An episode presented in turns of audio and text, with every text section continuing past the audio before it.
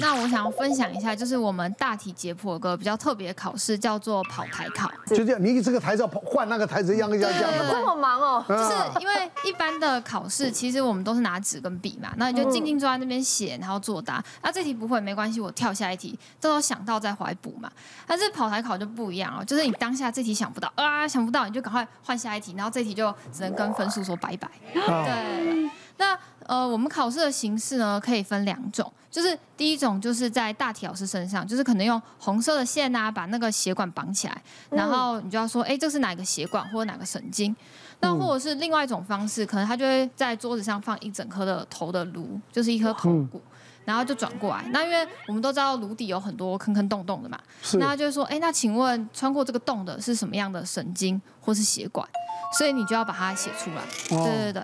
那我自己是觉得啦，像是肌肉啊和骨头还算是比较好认的，因为大家动一动就哎蛮巨观的嘛。但是如果是神经啊或是血管就比较抽象。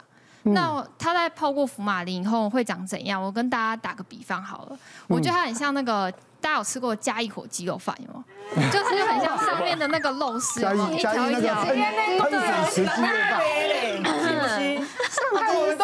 对，就很像一丝一丝那样。你讲的这个是神经，就是血管、肌肉、肌肉跟神经那么像。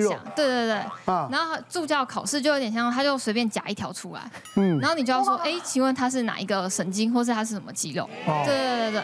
然后像我之前有同学，他太紧张，就是考试太紧张，然后就没有照那个跑动的方向走，嗯然后就一回头，然后就撞到大条是拉开手，那棒，然后就突然就很大声，那我今天他就赶快说，对不起对不起对不起，然后继续往下一题移动。对，所以那我想请教一下，那个你你你刚才讲肌肉组织像肌肉饭，那血血管跟神经呢？它的它的血管已经应该是没有没有血的，或者凝或者是凝固的。那它的神经什么颜色呢？就像我刚刚说，那那个如果你有染色的话，你就会看得清楚。那像我们给医学生做的这个，大家不太可能去灌注全身的，所以确实就。看到就是都是像这种肉色的这种组织，所以确实辨别上面很难辨别，有一点困难。那是不是？你实际上去拨弄，当然它那个质地会有点不一样。啊，血管它还是有一个血管壁嘛。它就像你你任任何吃这些什么内脏啊这些，灰灰的，你就知道说它还是有这个血管那个比较韧一点的构造之类的。其实我们回想到大三的时候刚接触就是解剖学这堂课。就第一次就是大体老师排排排列在我们面前的时候，其实我们每一个组别啦，大概一组十几人这样子，每个组别他分配到的大体老师其实体型有一点点不太一样。那像我们这一组，可能就是因为癌症病逝的一个瘦瘦的阿姨，那隔壁呢可能就是一个很肥胖的大叔这样子，所以每一组的那个大体老师稍微有一点点区别。那当然第一。第一刀就很像刚刚 Joker 讲的，就是说我们要先画下去。那当然就是可能先从肚子开始。哎，可是像我们自己比较骨瘦如柴这个阿姨啊，稍微轻轻画一下，就到了她的那个腹腔。可是隔壁呢，就要就是画好几刀，画完又画，画完又画，然后把脂肪拨开，拨开，拨开，然后发现下面还有，还有，还有，哦，这样子。所以这个就是我第一次觉得。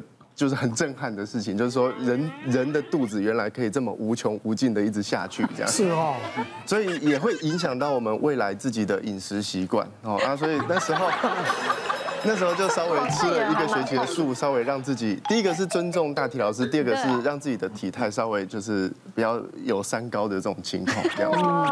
那最后一个比较印象深刻，就是其实我们自己的大体老师下面都有一个小小的 mark，小小的标签。那这个标签，它其实会稍微的，就是把这一个这个大体老师生前的话，呃，带给我们这些学生们，算是给他，算是让我们知道，就他生前想跟我们讲什么。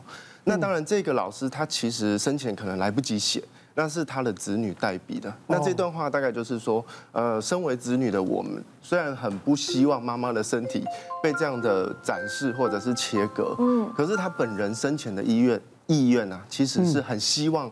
可以把自己的身体交给后后续的医生、医学生们啊，供研究啊，或者是解剖。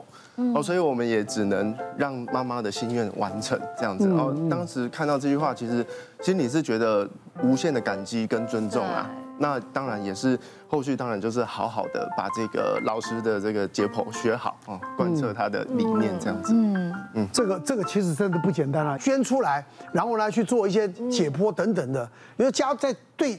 传统的我们讲这种中国人的这种习惯跟观念，很难接受的。大家好，就是我想要分享一个那时候听到杰普老师说一个还我觉得还蛮感动又蛮神奇的故事。嗯，就是。我们的耳朵里面有三个很小的骨头，叫做三小听骨。然后，因为我们解剖完大体老师之后，就会帮老师复位，就把老师的器官啊，然后最后帮老师缝合起来，就还给老师一个完整的大体这样。嗯。然后就有个学生说，他有一次做梦就梦到老师来跟他讲说，就是他里面的一个小骨头没有放回去。哇。就是小骨头去哪了？对，当当下老师听到就想说，怎么可能？大体老师怎么可能会就是知道什么是耳朵里面的小骨头？嗯，那因为就是我们在解剖之前，其实都会跟家属做一个访谈。然后就会了解说，哎，这个老师生前的背景是什么？嗯，然后老师为什么会想要捐赠他的大体这样？嗯嗯嗯。然后就了解到说，哎，其实老师生前本身是一位中医师，然后后来有找到这个小骨头，然后有顺利放回去。所以是真的忘了放放回去。对，还蛮神奇的。哎呦，他们以前不是都会传说说，如果你这个大体课没有好好上，老师晚上会跟你讲，你要好好练。这个压力好大。我还有一个疑问啊。就像这个大体可以重复会重复使用吗？那个要看你的用途是什么，有的是为了让学生了解解剖构造的时候，那你就可以重复一直看嘛。那像呃已经解开，比如说那个就可以已经剖开解剖开了，解剖开的地方，它可能呃一开始这一句是为了给他们操作使用的，嗯，那后来就会移作是呃解说使用的，嗯，然后还会有新的大体是给他们。做一个基础的一个练习，这样哦，对对，阶段性功能不一样，阶段性功能不一样。到后来有一些比较呃，到后来真的是比较不堪使用了，他就会有一些呃比较礼貌的程序去把它处理完，这样子。对对对。好，我们再接下来看，好，第一次第一次下刀。这是活人吧？是啊，对，对，第一次下刀。因为其实哦，呃，这也很大体，当然这个就是一个一个一个阶段。活人上面做任何一个动作，其实每个人的个体又不一样。像你们两位要下刀，到底用的力道绝对不。你可不可以用他们两位？所以你跟我们聊天的时候会想说，呃，他下刀可能要从这里啊，这个这边对。我会控制体重，不会多太多层。当我印象最深刻就是当初一开始，呃，我们当实习医生的时候，然后呢，因为你不会预期老师什么时候会突然间在手术房叫你去执刀。哦。那我第一次被叫的时候，就一台盲肠炎，然后说，哎，你来，你来学画刀这样子。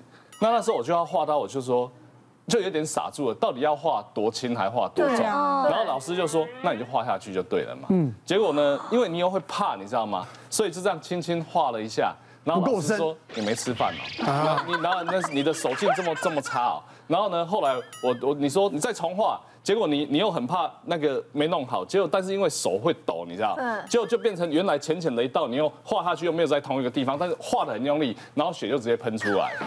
然后老师就说：你的手这么不巧，你。”来这来我这边 run 一下就好，以后你不要走外科这样。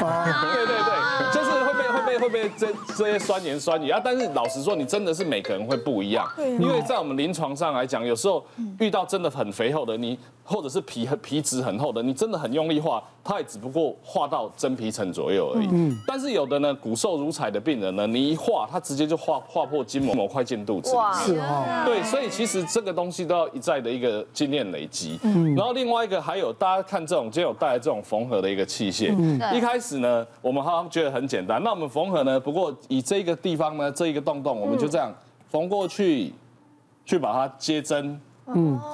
然后呢？接针之后，再调到对的位置，再给它缝出来。然后呢，我们可能就要做一个呃。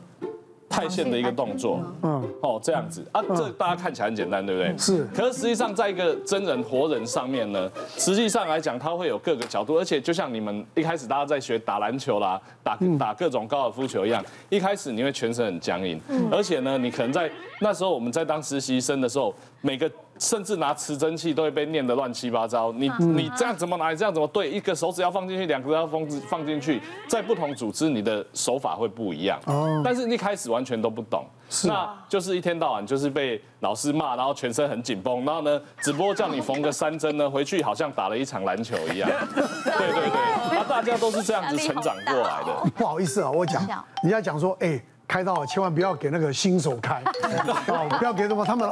其实来讲，很多人啊，他那时候可能麻醉了。他也不知道，真的他不可能都是主治医师完全从头到尾他动刀啊，对不对？他一定有一个程序啊，让一些，比如实习生，比如也来划一刀或怎么样的，要不然怎么样才能够学嘛？对对，要学嘛，是不是？